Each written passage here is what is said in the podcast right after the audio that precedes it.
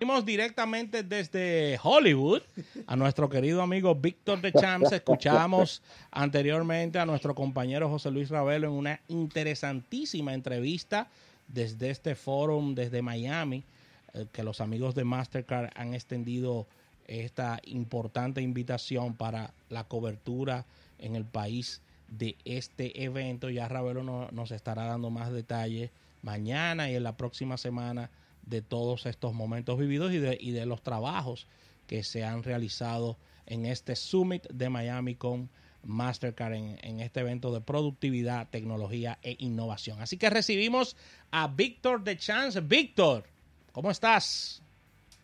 Saludos Rafael, saludos Carlos, que también eh, nos está. acompaña, José Luis. Ah, 007, dímelo, The Champs. Víctor, Carlos Almanzar. Sí, te tengo aquí las declaraciones calientitas de uno de tus más admirados vocalistas, Axel Rose. Ay, que afirma que Freddie Mercury es el mejor vocalista de la historia. Ay, wow. Bueno, eh, esas y viniendo de, de un cantante y un exponente del rock como lo es Axel Rose, eh, y aparte de eso, incluso se estuvo hablando eh, la semana pasada, eh, haciendo resumen y muchas voces ent- entendidas, hablaban de que precisamente, y esto es pro- todo producto, luego ya de la exhibición de esta película Bohemian Rhapsody, sí, que todavía sigue acaparando la, la atención y la taquilla.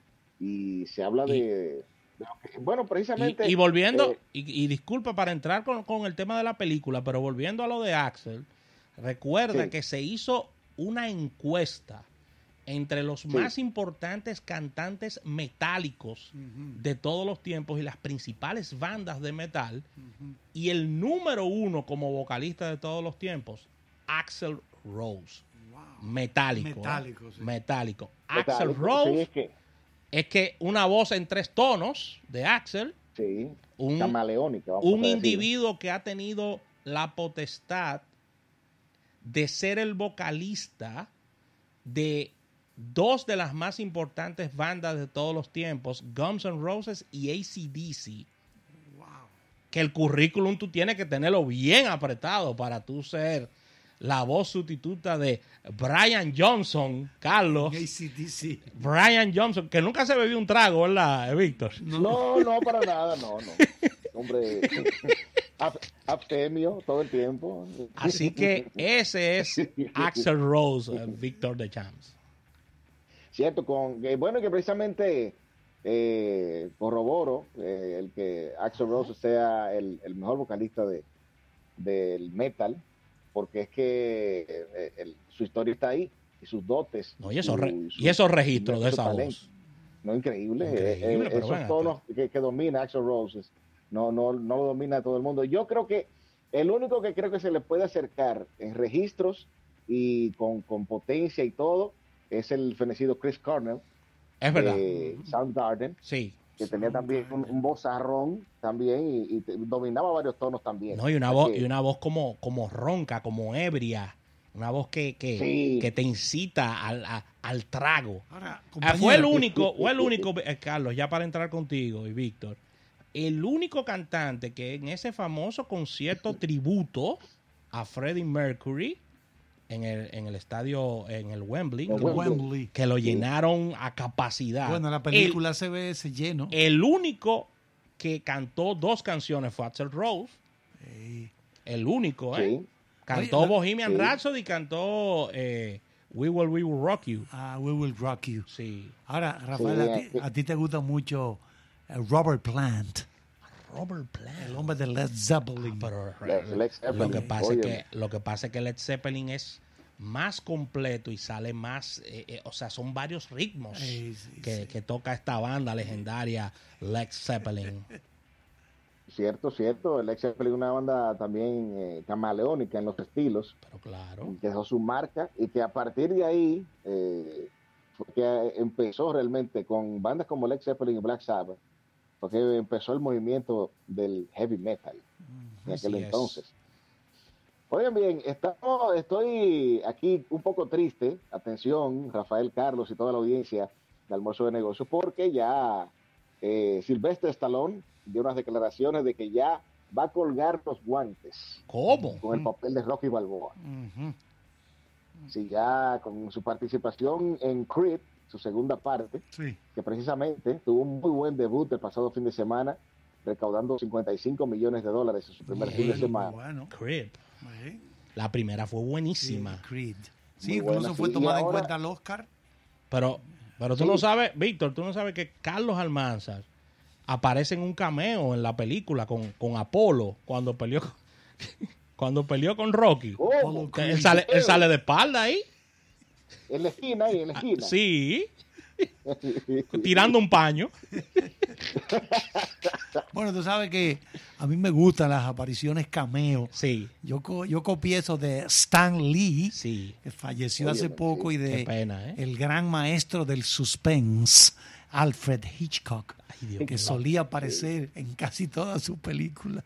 Salía leyendo un periódico en un parque Sí, sí, con sí. la barrigota. O paseando un perro. Exacto. Sí, sí. Bueno, y y precisamente ahora que hablan de, de Stan Lee, Carlos Rafael y todos los amigos oyentes, ya eh, eh, salió publicado en algunas publicaciones la, la causa de la muerte de, del genio de Stan Lee, Sí. que se a una insuficiencia cardíaca y respiratoria. Estaba Oh. sufriendo de, de una neumonía, Neumonía, en sus sí. últimos días. Sí, sí. Y esto que, ya pues dio traste señores. y- y, 95. lamentablemente pues Es que Víctor, falleció. Víctor a los ¿Eh? 95 años, Ya una, una gripe es una neumonía. Sí, ¿eh? una gripe fuerte. Es una gripe. Sí. fuerte. Se- se- te, te lleva de encuentro a esa edad, ¿eh? Sí, sí, sí. Cierto, cierto. Eh, y precisamente hablaban de, de proyectos que quedaron truncados. Eh, uno de ellos, precisamente, el presidente de Marvel Studios, Kevin Fish, que estuvo revelando recientemente de que él eh, estuvo hablando con, con Stan Lee de que haría, vendría una película eh, protagonizada por él, ya para, para finalizar todos los cameos a, a lo que nos tenía acostumbrado en cada de la- una de las producciones de, de Marvel. Y precisamente todavía quedan dos cameos que él pudo filmar, eh, que Sí, aparecerán eh, uno de ellos sí. en, sí, en la Sí. Capitana Marvel, eh, Sí, que sí. se estrenará en marzo del 2019, Así y el es. Otro Sí, sí. en Avengers 4. Sí, eh, sí, también. Él, él- perdóname, Víctor, él, con esas cameos que tú nos dices que están próximos a ser estrenadas, esa película donde él apareció, Sí, él establece el récord de mayor cantidad de cameos. Él superó a Hitchcock. Sí, récord Guinness. 46, algo por ahí entre 42 y 46. Y él había anunciado varios e inclusive un cameo histórico, ya que él iba a aparecer y lo afirmó él mismo en una entrevista. En una película de DC Comics iba a aparecer él también. ¿Cómo? Sí, Oye, sí, No, no, él lo afirmó. Pero ven acá, es que, es que él trascendió, ya él estaba por encima de, de- de todo eso. De, Sí, de si, cierto, de así si esto que- es Marvel, si esto es DC Comics, o sea, un genio. Inclusive, en la cuenta de DC Comics de Twitter, hicieron una pausa ese día y le hicieron un tributo a él. Y, y- y- un tweet larguísimo también. Fue que fue, una, leye- fue una leyenda de, de- de- del cómics que murió, no fue, no fue nadie de Un Marvel. genio de crear De cosas. crear cosas, señores. De crear Tú crear un personaje como el Capitán América, como Spider-Man, que tiene más de 50 años, tú tienes que tener una visión futurista enorme y tener un mundo en tu cabeza aparte del mundo que, que vivimos en el día a día.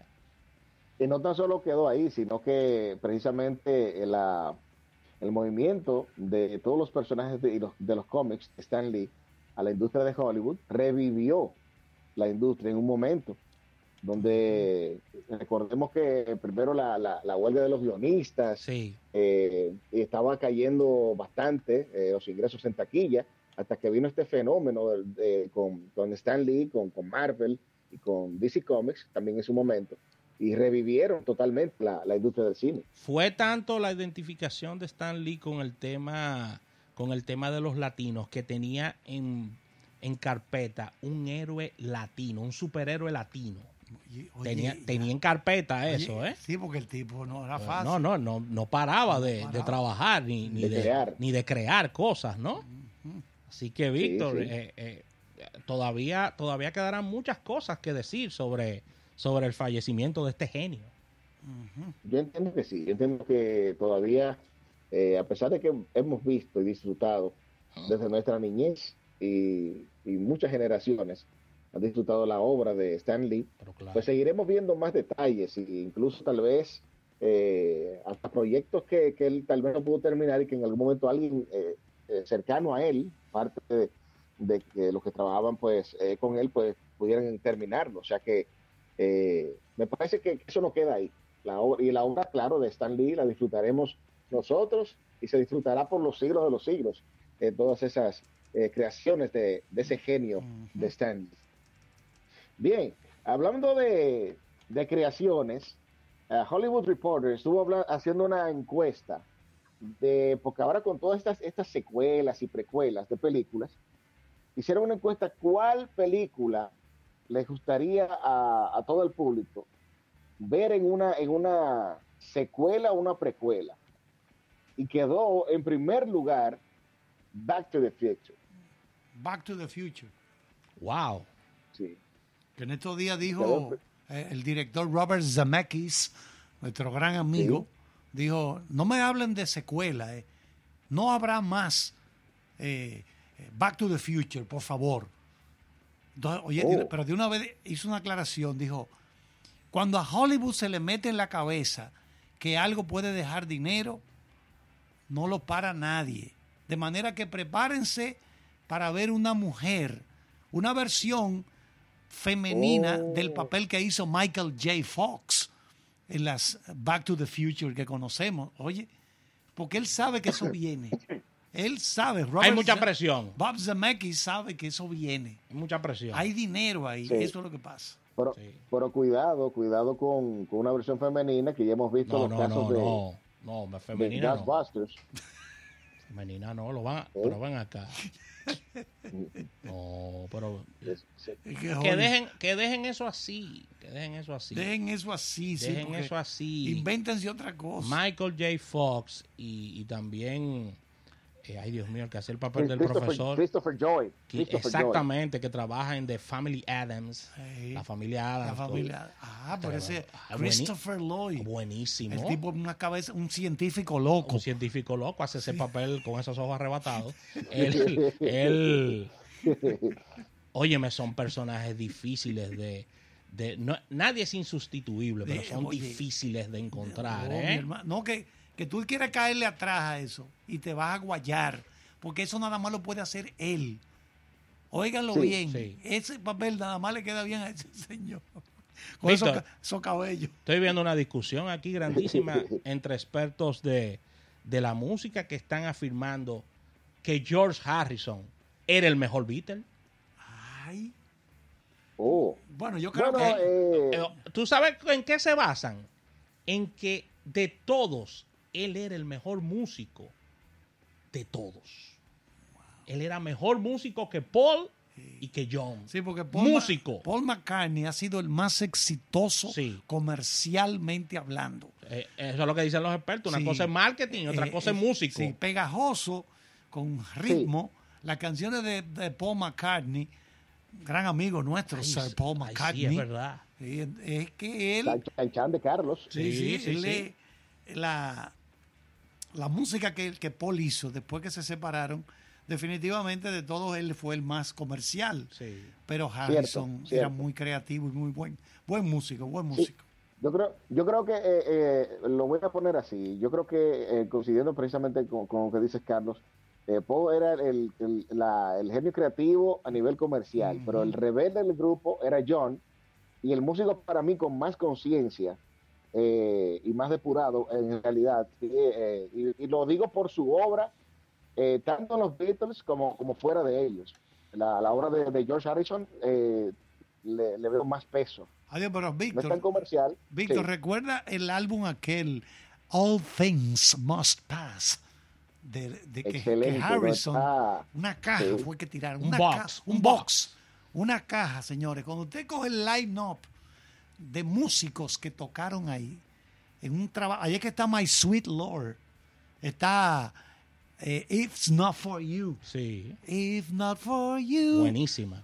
todas esas canciones de, de- que fueron éxitos de, de George Harrison, ahí tocó los teclados Gary Wright, Wow. guitarra Eric Clapton. ¿Cómo? Ahí, o sea, el line, el personal que tocó Una su- en ese, para una super banda. Adiós, pero ven acá, mi hermano, ese álbum, eh, que cuando cumplió 25. 25 años, hicieron un relanzamiento ahí, porque, oye, eso es un álbum y su madre, ese All Things que Must Pass. Ahí está, Víctor, antes de pasar contigo, la gran discusión de algunos expertos en la música. Dicen que el Beatle más completo era George Harrison. Ay, Ay, Víctor. bueno. Wow.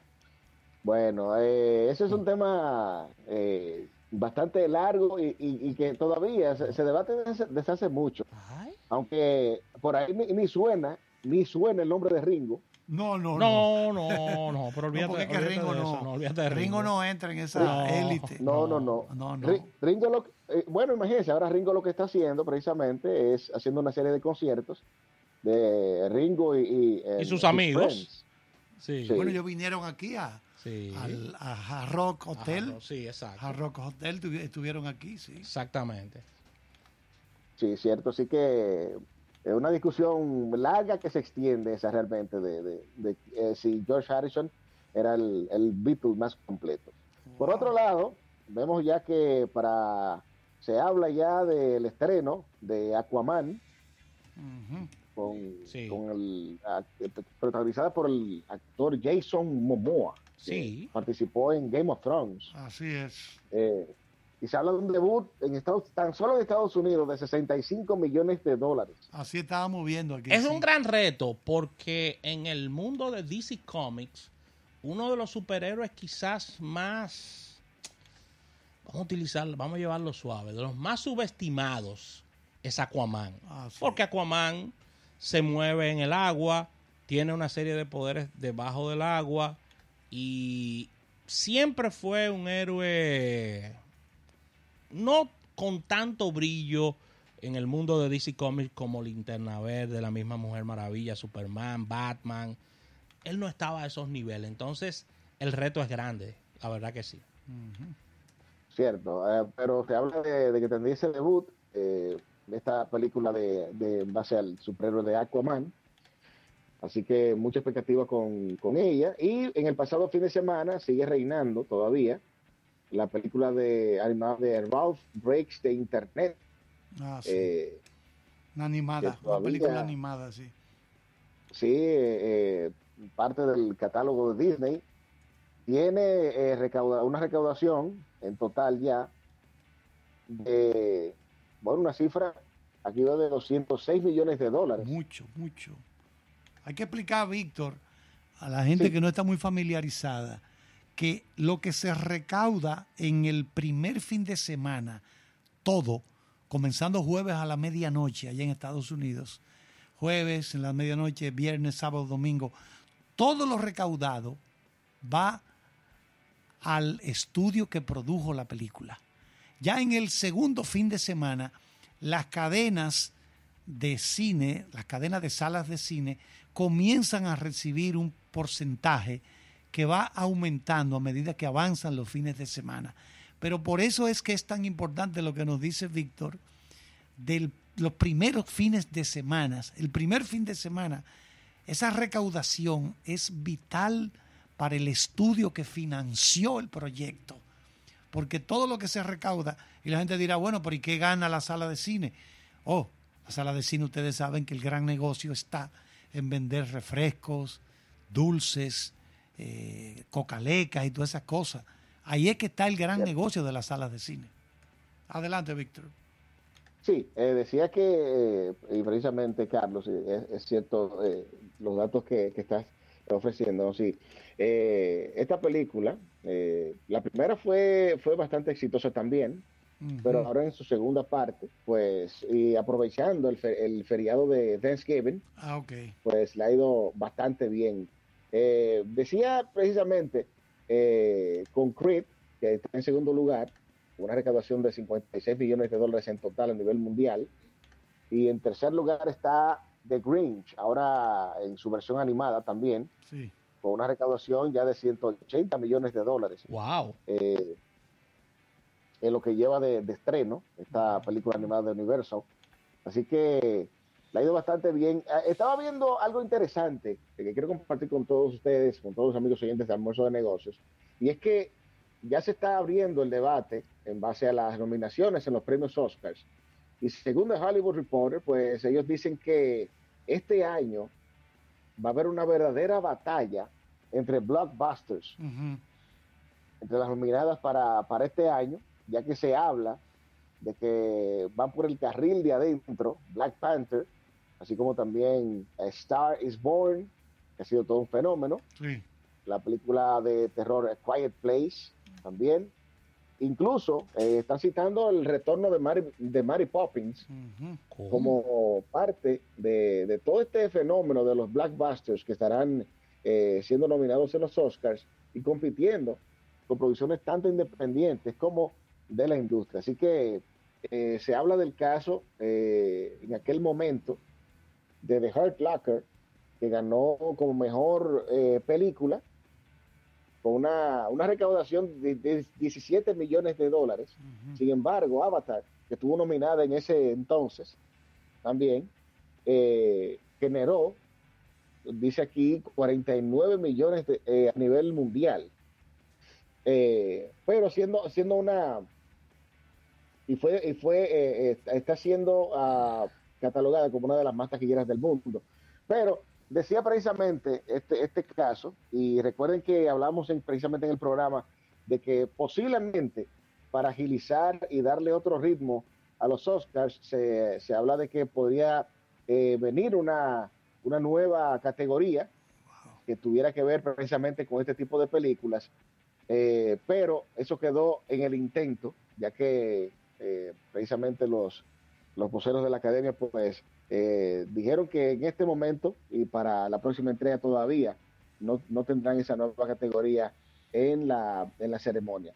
Lo que sí puedo eh, resaltar es un, un, listado que tengo por acá, que ya por los listados están saliendo ya a fin de año, y aquí tengo las mujeres mejor pagadas en la industria musical en el 2018. ¿Cómo? Según la revista Forbes.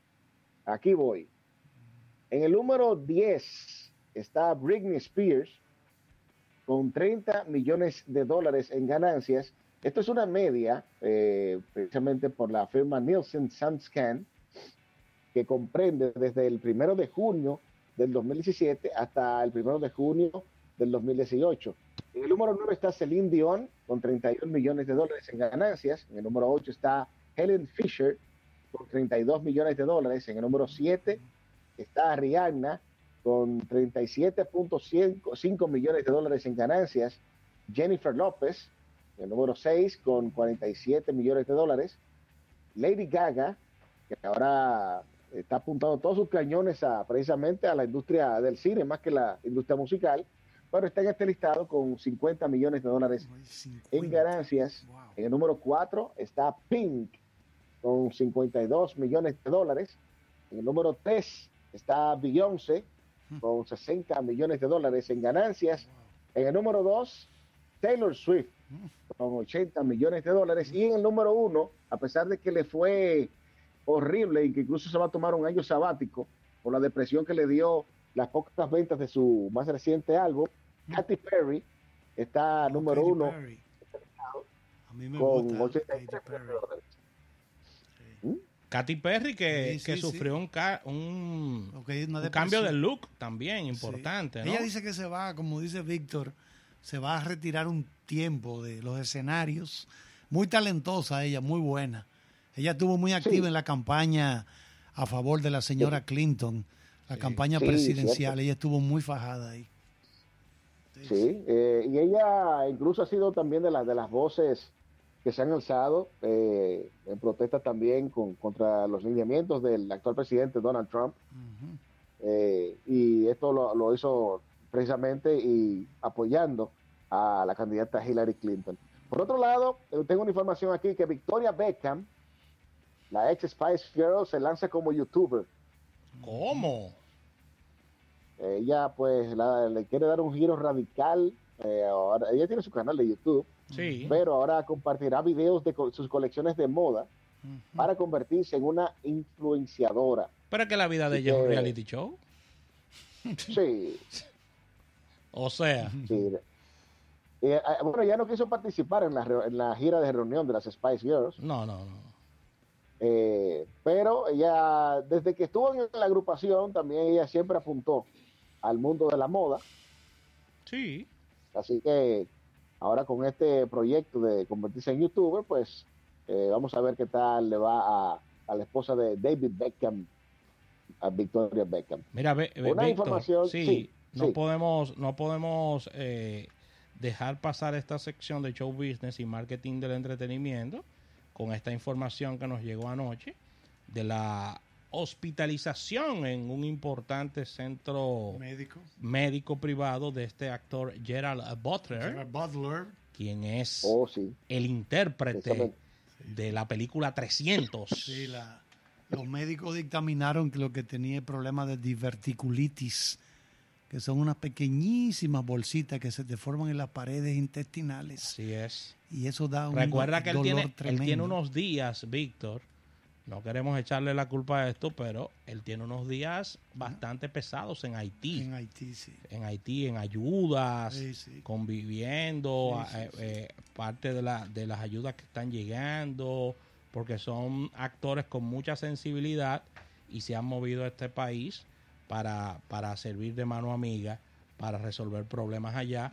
Él cruza mucho aquí, se le ve en la zona colonial, con cervezas en la mano. La casa de él se quemó ahora, allá en, California, en, California. sí. Sí, en los incendios eh, que, afectaron esta zona. Sí. Y sí, estuve, estuve viendo la información de, de Gerard Butler, eh, pero eh, esperando su, su pronta recuperación, ¿no? de este, este actor que es bastante conocido y, más conocido por esa precisamente por esa película de 300. No lo vi, no lo vimos aquí con ningún espartano, aquí en, Santo Domingo. que andaba solo, no andaba con ninguno de los 300, pero le deseamos una pronta recuperación a ¿Eh? Víctor, hay que no, no dejar de, de mencionar que esta semana, el pasado día 26, hace unos tres días, murió el gran director italiano Bernardo Bertolucci. una leyenda. Sí, tenía problemas eh, pulmonar, cáncer pulmonar. ¿Qué edad tenía? 7-7. Son buenos. 7-7 vivió Bernardo Bertolucci, el hombre que hizo El último emperador. Ay, sí. El último tren, eh, perdón, el último tango en París. Ay, esa es mi favorita. Sí, con la música de Gato Barbieri. Ay, sí, es verdad. Y y la, actuación de Marlon Brando. sí, qué película, ¿eh? El papel de un hombre un poquito. Sí, sí. ¿Qué edad que tenía la joven? ah, sí, una jovencita. Un señor ¿Eh? ya tenía una novia uh. jovencita ahí y tienen unas escenas. Bueno, a él, oigan bien, queridos radioescuchas, compañeros. Cuando ese señor lanzó el último tango en París, Eso lo prohibieron en todos lados. A ese señor en Italia le quitaron los derechos de votar. Él no podía votar. Dios mío. ¿Cómo? No, él no podía votar. que eso fue un lío. Y, la iglesia católica, pero imagínate de un país tan católico como Italia, donde está allá el Vaticano, agarraron y lo quemaron, quemado. Dijeron, no, no, espérate, esto es muy fuerte. esto es muy fuerte. A él, él perdió sus, los derechos como ciudadano. El señor Bertolucci, Bernardo Bertolucci, era de los pocos directores que, que quedaban o que quedan, que no le gusta firmar sus películas digitalmente. Ay. A él le gusta filmar con celuloide, sí. Le gustaba rodar su película con celuloide. Entonces, el dato que lo estaba viendo en estos días, bueno, después que él murió. ¿qué, fotografía tenía esa película, El último emperador, ¿eh? Ah, El último emperador. Qué fotografía tenía esa película, caramba. Él ganó el Oscar a mejor director en el 87. Sí. Como eh, de esa película, El último emperador. Wow. Él se convirtió. Maestro. Exacto. Bueno, habían otros nominados, eh, personas extranjeras, eh, ahí, pero él los derrotó. John Burman, Reino Unido, Adrian Lin, ambos británicos, Lasse Hallström de Suecia y Norman Jewison de Canadá. Son, pero él... Son, son tan exigentes, Carlos, y disculpa, Sí. antes de que se me vaya la idea, Víctor, que pueden tomarse hasta 10 años para hacer una película. Eh, así. Estos directores, eso no es una, de que una película cada tres años, de que pon esta, Sí. o- o pon la otra. Bueno, pues la película esta, El último tango, que en italiano es Último tango a Parigi, Sí. eh, 1972, fue, se consideró obscena la película y fue prohibida por las cortes italianas.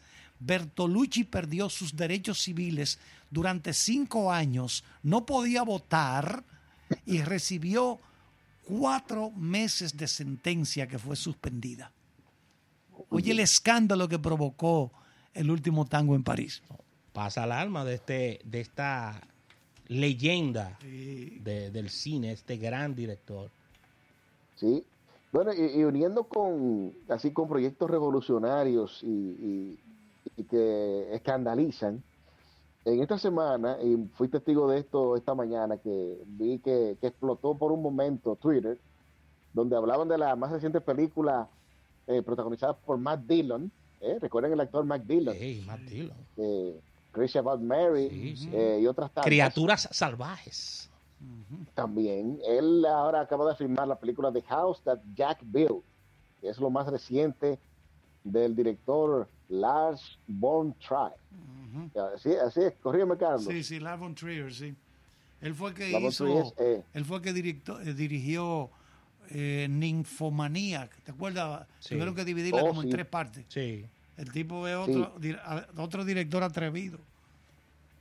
Sí, eh, precisamente que exhibieron esta semana la película con, con Director Scott, que es como la, el corte de- del director. Sí, sí, la y las, edición pers- del y las director. personas que han, te- Sí, Oigan bien, las personas que han tenido oportunidad de verlas dicen que esa película tiene, es, es tan violenta. Ay. que la clasificación R le queda corta. Wow. Es danés, él es de Dinamarca. Él fue el Víctor. que dirigió Ninfomanía. Sí. Si tienes una última información en estos últimos 30 segundos, ya que tenemos... Bueno, ya para finalizar, sí, eh, primero el reggae ya es patrimonio de la humanidad, eh, ya que eh, fue eh, nombrado por, eh, es patrimonio inmaterial de la humanidad eh, por parte de la UNESCO. Y por otro lado, atención con estas dos giras que voy a anunciar. Anuncia sus últimas giras, cada uno por su lado. Kiss con End of the Road, que estará girando por todo el mundo con una fiesta imparable. Y también Ozzy Osbourne, también que viene con No More Tours. Es lo- su, su despedida supuestamente de los escenarios grandes. Excelente, Víctor. perdóname, Rafael, Víctor. Ustedes saben quiénes están de gira ahora y están en una de sus mejores condiciones. Los dinosaurios Oh, de Rolling Stones. Gracias, Rolling Víctor de. Champs. Agradecer a la Asociación La Nacional, a Carlos Rossi. Mañana estamos desde Autoferia Popular. Nos reunimos en otro almuerzo de negocios. Bye, bye.